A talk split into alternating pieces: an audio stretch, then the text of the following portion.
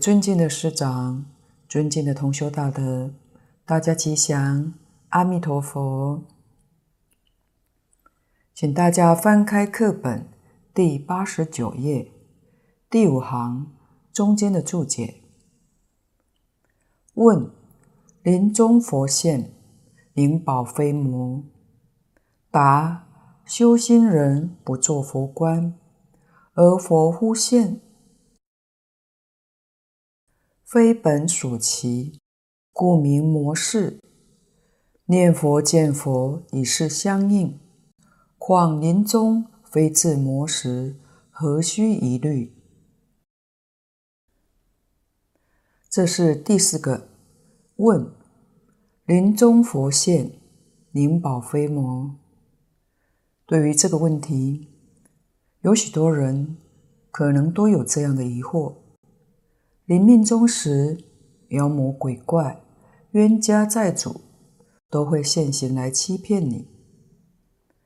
人在临终的时候，往往会看到他的家亲眷属，已经过世的家亲眷属都看到，是不是真的呢？地藏经上讲，不是真的，是冤家债主，在这个时候。假冒变成你的亲人来带你走，带去做什么呢？报复。所以不是真的，这是魔现前。其实你能够真正修行，心地清净，一尘不染，你的冤亲债主不会找你的麻烦，而且你有护法神。如果心地不清净，还是自私自利，搞名闻利养，是假的。冤亲债主瞧不起你，他现在不来找你麻烦，为什么呢？因为你寿命还没有到。等你寿命快要到的时候，全来了。大德说，只要你细心去观察。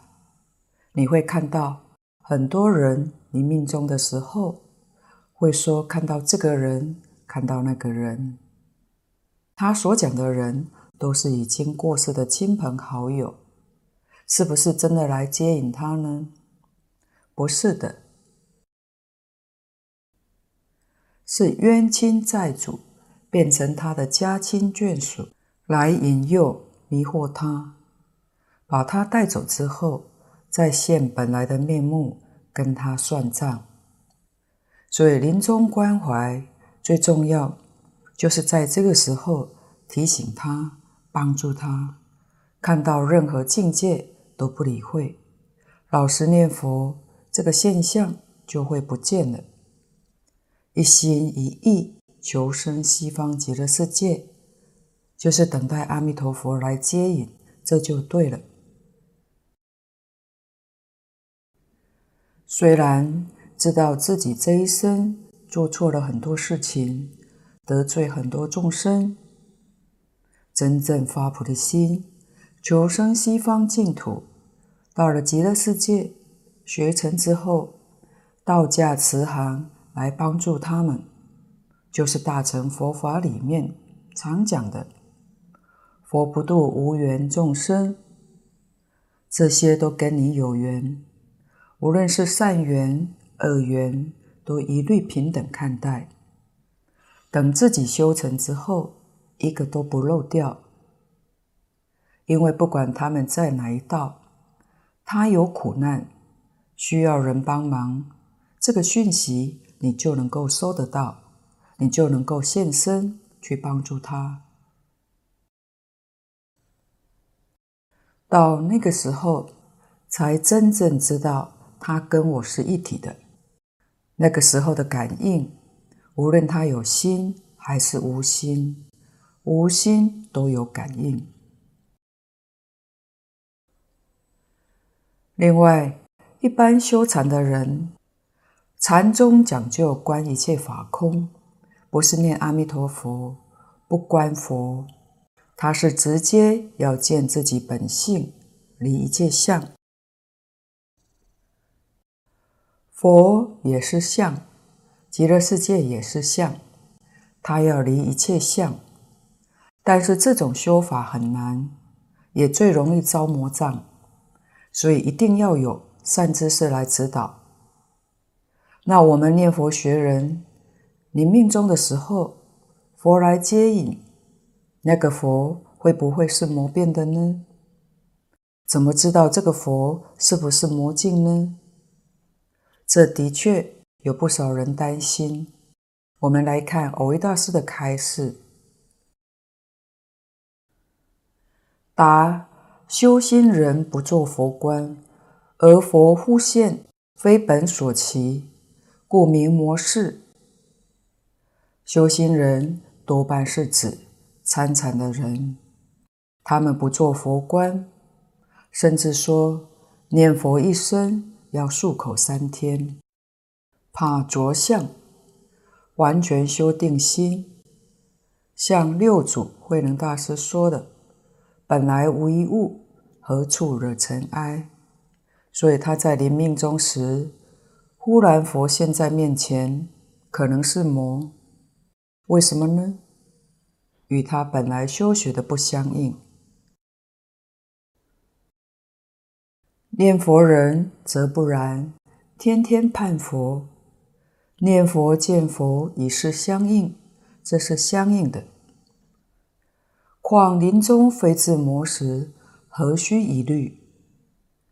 况且临命终的时候，佛来接引，这是佛的本愿，魔不敢来扰乱，这是我们一定要知道的。楞严经上讲了五十种阴魔，每一种类里面不晓得又有多少个。假如修行人不能够识别，就很难超越，往往会堕落。所以修禅真的不容易。这些魔事实在是时时刻刻环绕在修行人的身边。不知不觉就被他障碍了。唯有死心念佛的人，魔对他就无可奈何，对他一点办法都没有。换句话说，魔不能做障碍，这是叫我们不必疑虑。底下注解：问：七日不乱，平时也，临终也？答。平时也。问：七日不乱之后，复起或造业，亦得生也？答：果得一心不乱之人，无更起或造业之事。这段是第五、第六两个问答。问：七日不乱，平时也，临终也？这是常讲的打佛七，是克期取证。这个七天要得到一心不乱。这个一心不乱，问是在平时还是临终呢？答：平时也，是在平时。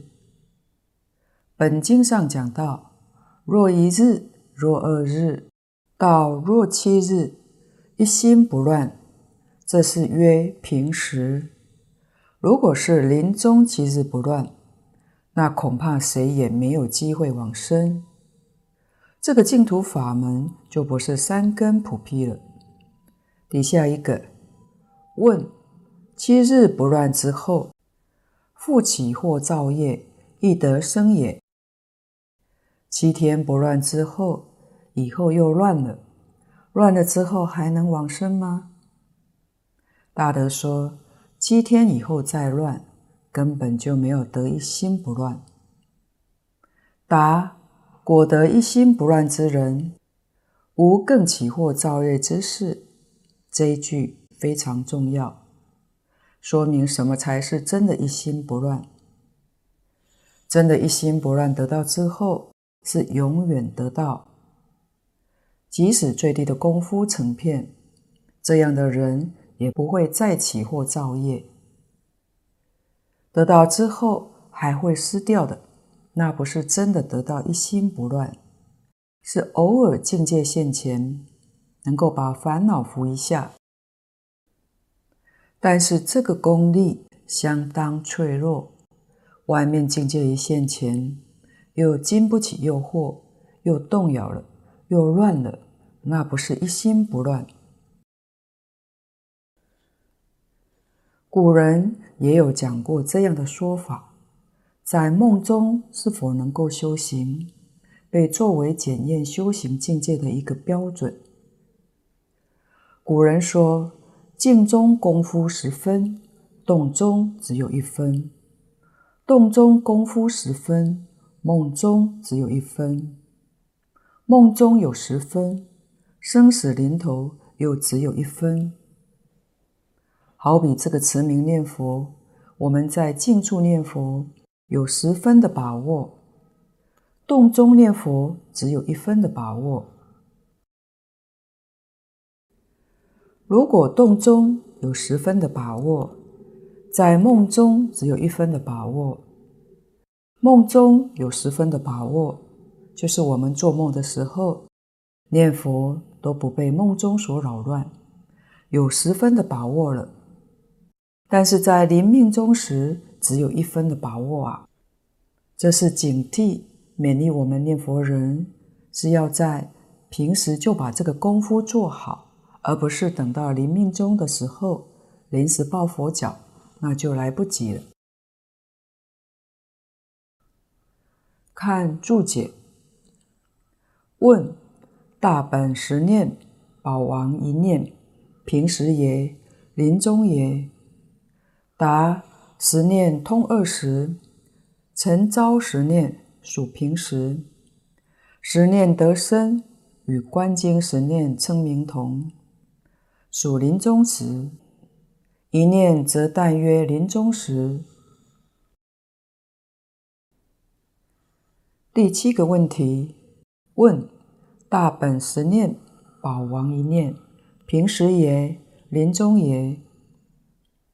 大本是指《无量寿经》，《阿弥陀经》是小本，大本、小本同是一个，两部经典是一，不是二。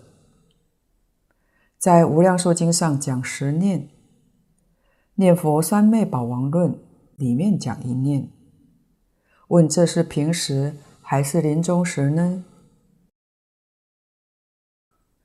答：十念通二时。无量寿经上这个十念通于二十，平常十念讲得通，临终十念也讲得通。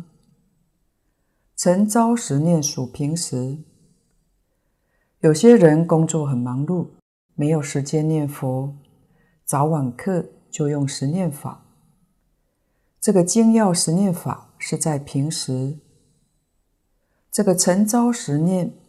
是宋朝慈云忏主法师提倡的。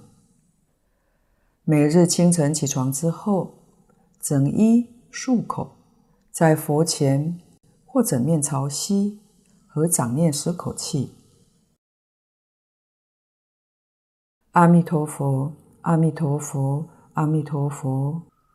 以一口气尽作为一念，十口气为十念。时间虽少。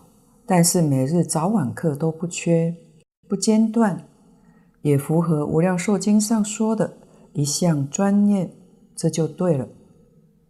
另外，印光大师在文钞里面也教我们十念法，是十句阿弥陀佛，每一句记得清清楚楚，十句。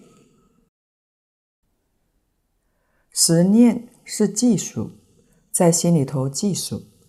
阿弥陀佛，阿弥陀佛，阿弥陀佛，每一句数得清清楚楚，从一到十，念完了再从一到十。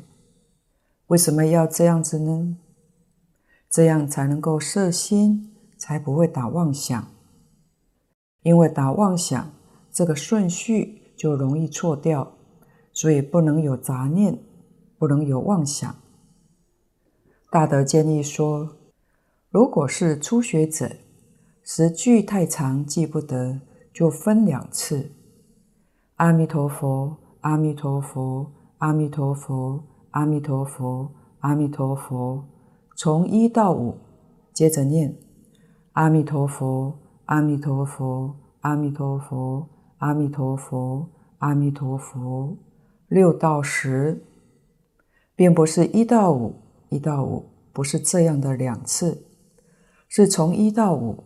六到十的计数，或者可以分三段，三三四的方式，从一二三四五六七八九十这样计数也可以。这是帮助我们摄心，在念佛当中把妄想杂念打掉。此外，净空老法师。在一九九九年提出教导净宗学人，他是讲一天九次，一次是十句佛号，也有很好的效果。有不少人用这个方式，这个方法很简单，也花不了几分钟。早晨一次，晚上一次，这是两次，就是阿弥陀佛，阿弥陀佛。阿弥陀佛，念十声，不一定要一口气，就是十声的佛号。这十声里面没有妄想，没有杂念。我们要做到不怀疑、不夹杂、不间断。每天三餐饭前念十声的佛号，这样加计就五次。然后上午上班之前，以及上午的下班之时，下午上班之前及下午下班时就有四次，这样一共是九次。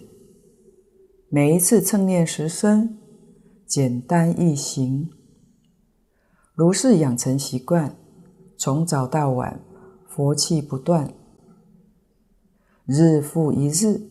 这样行人的气质、心性会逐渐清净，一定会产生信心法药，会起很大的作用。十念得生与观经十念称名同，属临终时。无量寿经所讲的十念可以往生，与观经所讲的十念称名完全相同，是属于。临命终的时候，所以这十念两种情况都讲得通。底下一念则但约临终时，这是《念佛三昧宝王论》所讲的。这个是讲临终的一念，所以它不同于平时。如果最后这一念是佛，这个人。也决定得生。临命终时，他那个时候忏悔心很重，念佛的心比平常一般人来得恳切，力量特别大，至诚恳切。这一念当中具足信愿，所以临终一念、十念都能往生。就像唐朝。张善和这一类的，是属于临终一念、十念往生的。请看注解。问：十念一念便得往生，何须七日？答：若无平时七日功夫，安有临终十念一念？种下下品逆恶之人。并是树因成熟，故感临终遇善友，闻便信愿，此事万中无一，岂可侥幸？净土或问：次此最详，今人不可不读。这是第八个问题，很重要，不能够误会。问。十念一念并得生，何须七日？这是说有人听到临终时念一念都可以往生，那何必平时那么辛苦念佛呢？等到临命终时再来念佛，还来得及吗？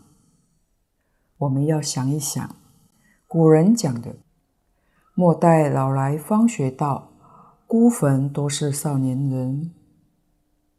大多数的世间人都认为念佛不需要那么早念，姑且等到年老之时再来念就好。这是很大的错误。蕅益大师就是生怕有人起了这个误会，把这一生往生的因缘错过，那就实在太可惜了。因此，蕅益大师告诉我们。若无平时七日功夫，安有临终时念一念？假使没有平时七日的功夫，哪来有临命终时的十念一念这种功夫呢？尤其临命终的时候，四大分离，八苦交煎，所有一生所造的恶业完全现前了。这个时候，你还能够做得了主吗？就是十念一念都不是那么容易的事了，何况还要能成就信愿行。所以一定要平时念佛，功夫纯熟，临命终时，我们才能够把念佛的正念提得起来。普通人临命终的时候，最后的一念或最后十念是阿弥陀佛，这就决定往生。但是这个机缘相当不容易，所以说念佛的人很多，往生的人是少的。有些人平常念佛念得很勤快，临终却不念了，临终贪恋这个世间就坏事了。还有临终业障现前，这都是麻烦的事。什么业障呢？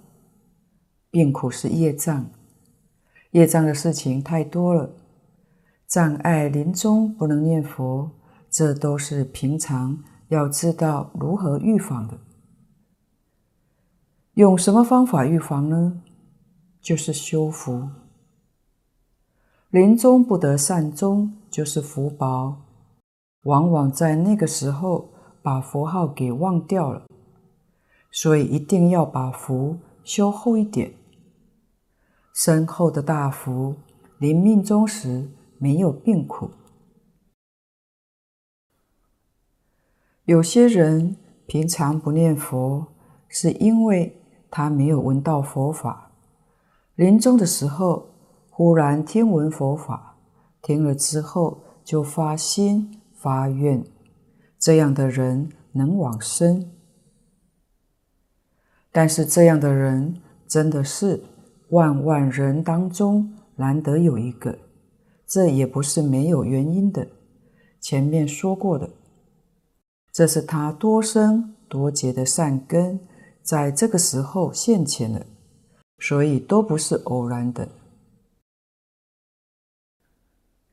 因此。我们不可以侥幸，侥幸注定会失败。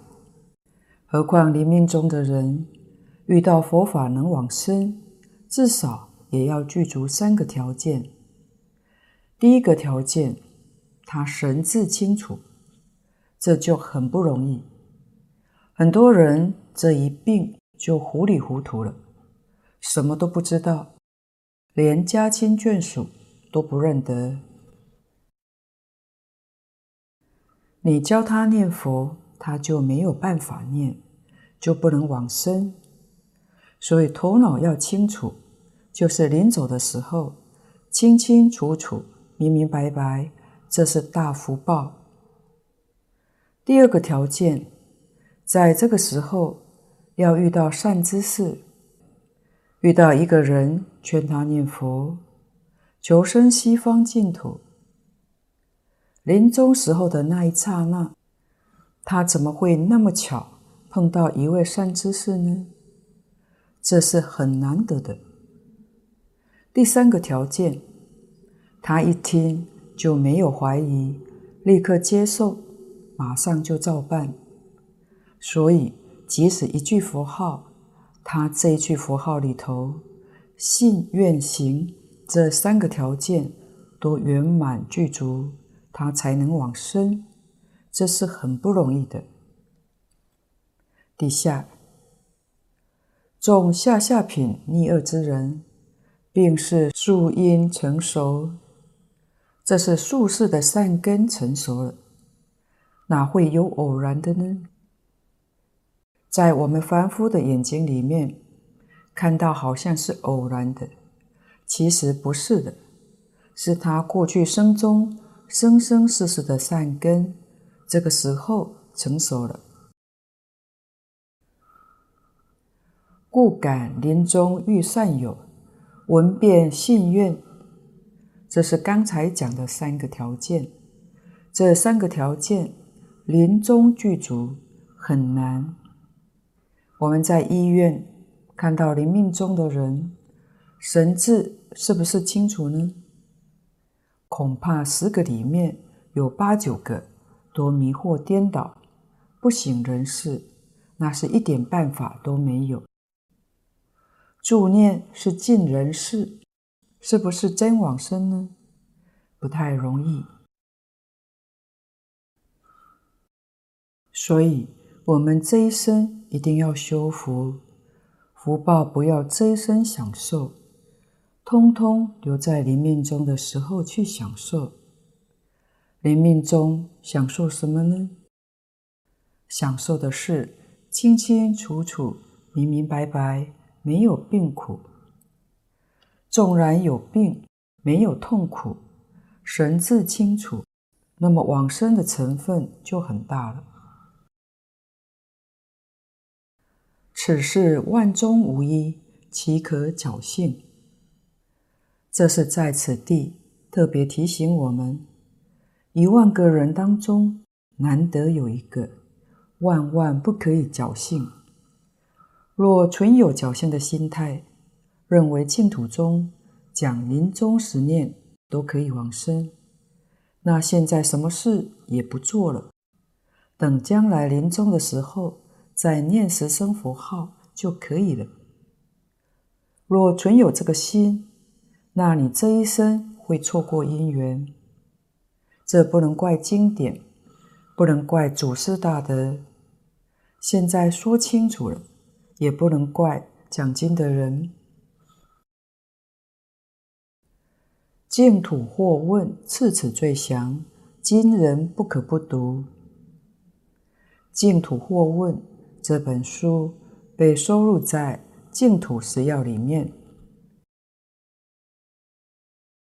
净空老法师建议我们学人研读《净土十要》的时候，要特别留意看看《净土或问》这一篇分量不长，里面对于这件事情讲得特别清楚，所以蕅益大师在此地他就不多说了。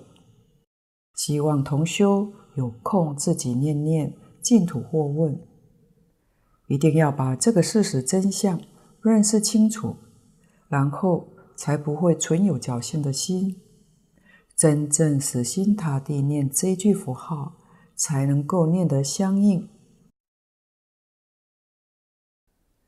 请看注解。问：西方具此十万亿土，何得极深？答：十万亿土不出我现前一念心性之外，以心性本无外故，又仗自心之佛力接引，何难极深？第九个问题问：西方去此十万亿土，何得极深？这个地方是说明距离的疑惑，怀疑西方净土。距离我们这边是这么的遥远，怎么可能很快速就到达呢？答：十万亿土不出我现前一念心性之外，以心性本无外故。这是从理上说的。大乘经典上常讲，十法界都是心性变现之物，心性是能变，十方诸佛刹土是所变。能变的心性无量，所变的刹土也是无量无边。所谓是心包太虚，量周沙界，虚空都在心性当中，何况是十万亿佛土呢？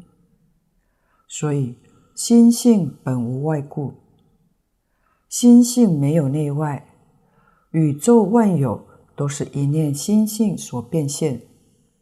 当然，娑婆世界、极乐世界亦如是，因为是一念心变现的，哪有远近？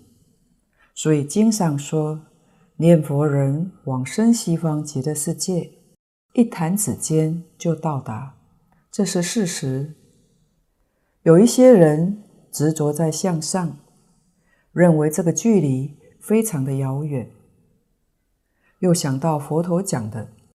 弥勒菩萨净土都率天在我们三界之内，认为这个较近，极乐世界太远，因此有人说：为什么我们舍近求远呢？其实他不知道心性没有内外，没有远近。下面还有比喻也会说到，所以这是一个理，一个道理。也是事实。又仗自心之佛力接引，何难即生？这个通通都是从自性上来说明。阿弥陀佛也是我们自性变现出来的，不是自性之外还有个阿弥陀佛，没有这个道理。当然，极乐世界也是自心变现出来的。如果我们把这个根本的道理弄明白了，大小乘佛法里面所有的疑问都可以断除。何况阿弥陀佛四十八愿本愿威神的接引往生，哪有什么困难呢？底下如镜中照数十层山水楼阁，层数宛然，实无远近。一照俱了，见无先后。偶一大师怕有人不了解上面所说的这一种道理，他再用一个譬喻来说明。这个比喻较容易懂。我们可以拿一面镜子，照外面的风景、山水。当这一面镜子一照，不会说近的先照。远的后照，一照，通通都照到了。这是用镜来比喻我们的心性，用外面境界比喻镜子里面心性所现之物，实在没有远近。远近从什么地方产生的呢？这个我们也要晓得。为什么诸佛菩萨？尽虚空变法界，想要到哪里去，他们就可以到达，速度又那么快。台中到高雄，我们要开车，还要开两三个小时，多么麻烦！这是什么原因呢？佛在《华严经》上把这个原因说出来了，是妄想、分别、执着。才会有这个现象。如果离开一切妄想、分别、执着，远近大小，通通就没有了。我们心里头有这些妄念、执着，才会产生这个现象。底下注解：从事西方过十万亿佛土，有世界。名曰极乐，亦如是。其土有佛号阿弥陀，今现在说法亦如是。其人临命终时，阿弥陀佛与诸圣众现在其前。是人终时心不颠倒，即得往生阿弥陀佛极乐国土，亦如是。这个地方，蕅益大师讲得很有力量。从是西方过十万亿佛土，有世界名曰极乐，亦如是。其土有佛号阿弥陀，今现在说法亦如是。这就像前面的比喻一样，用这个比喻来和西方极乐世界的事实，看它的依报正报。极乐世界跟阿弥陀佛讲经说法的这些状况，就像这一重一重的山水楼阁。我们这个心能念之心性不可思议。我们念佛能念的心，就像一面镜子一样，这一照，通通都照到了，没有先后。到达西方极乐世界之后，这是蒙阿弥陀佛本愿威神的加持，使我们原本不能够得到的东西也得到了。得到什么呢？大圆净智。若照一般大乘经上讲的大圆净智，这是八地以上才能够证得。八地菩萨转阿赖耶成大圆净智，那个心就像圆满的镜子一样，照起来作用就大了。不单单是十万亿佛国土，而是尽虚空遍法界无量无边诸佛刹土，通通照见，一个都不漏掉。平常这些菩萨。一定要修到八地，而这个能力实际上都是本能，本能才能够恢复。念佛法门的殊胜就是带业往生。我们是一品货都没有断，确实是道地凡夫。凡夫怎能跟八地菩萨比呢？这就是四十八愿的加持。因为阿弥陀佛的愿力说过，生到西方极乐世界的人，每个人都得到天眼、天耳、宿命、他心、神足、神通，通通都具足。他发了这个愿。如果到了西方极乐世界，我们没有这个能力，阿弥陀佛就发愿不成佛。现在他老人家在那边成佛已经十劫了，四十八愿愿愿都兑现了，这是很不可思议的一件事情，真的叫做难信之法。摩地凡夫到达西方极乐世界，神通、道力、智慧、作用，就等于八地菩萨。想一想，如果有人彻底明白这个事实，怎会不愿意求生呢？如果清楚，他还不愿求生，就是古大德说的“非愚即狂”。用现代话来说，就是头脑不正常。因为要是一个正常人，知道有这样殊胜的功德利益，没有一个不愿意去的。底下，其人临命终时，阿弥陀佛与诸圣众现在其前。是人终时心不颠倒，即得往生阿弥陀佛极乐国土，亦如是。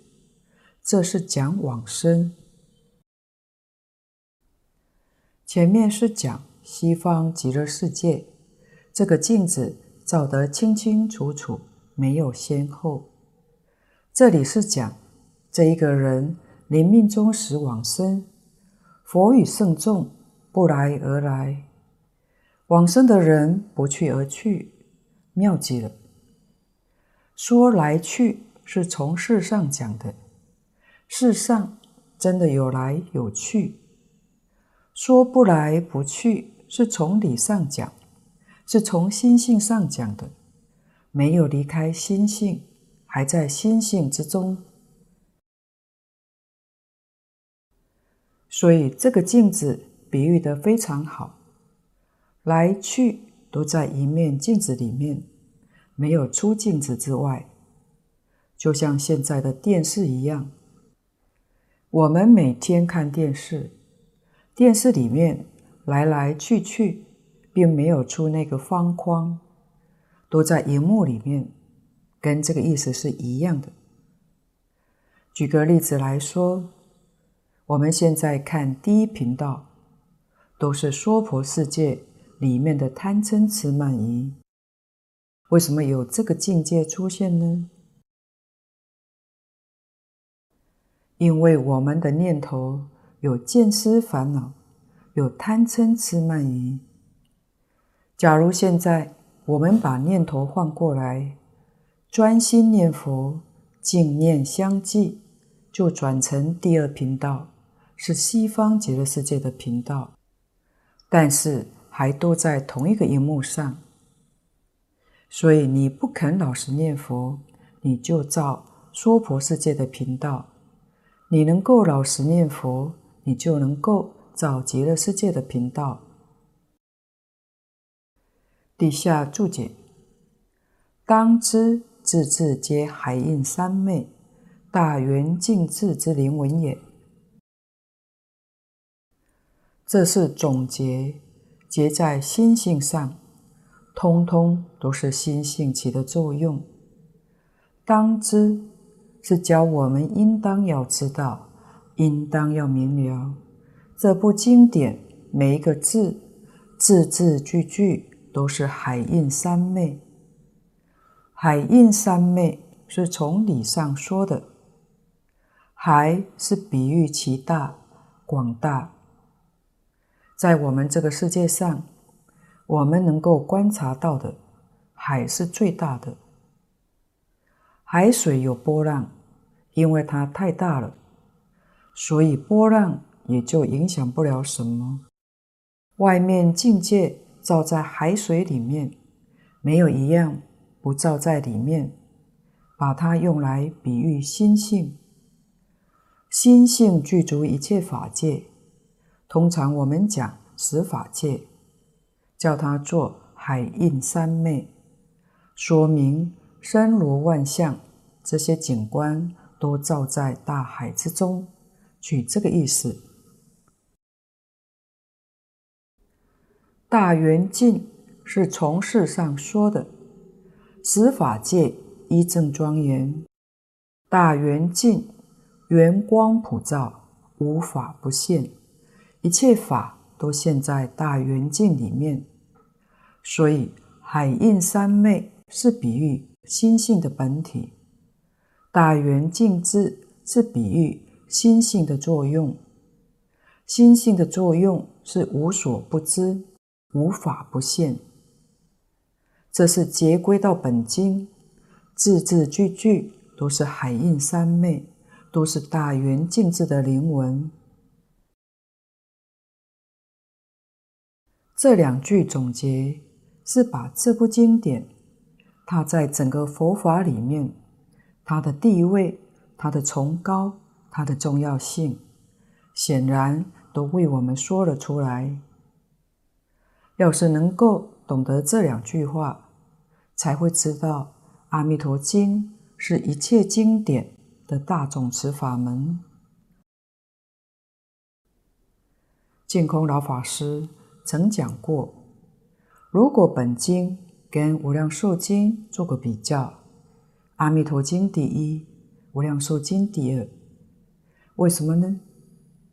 因为《阿弥陀经》是《无量寿经》的精华，这个我们也要知道的。《阿弥陀经》是最重要的精华，一切众经里面，它是顶尖的，真正是精华。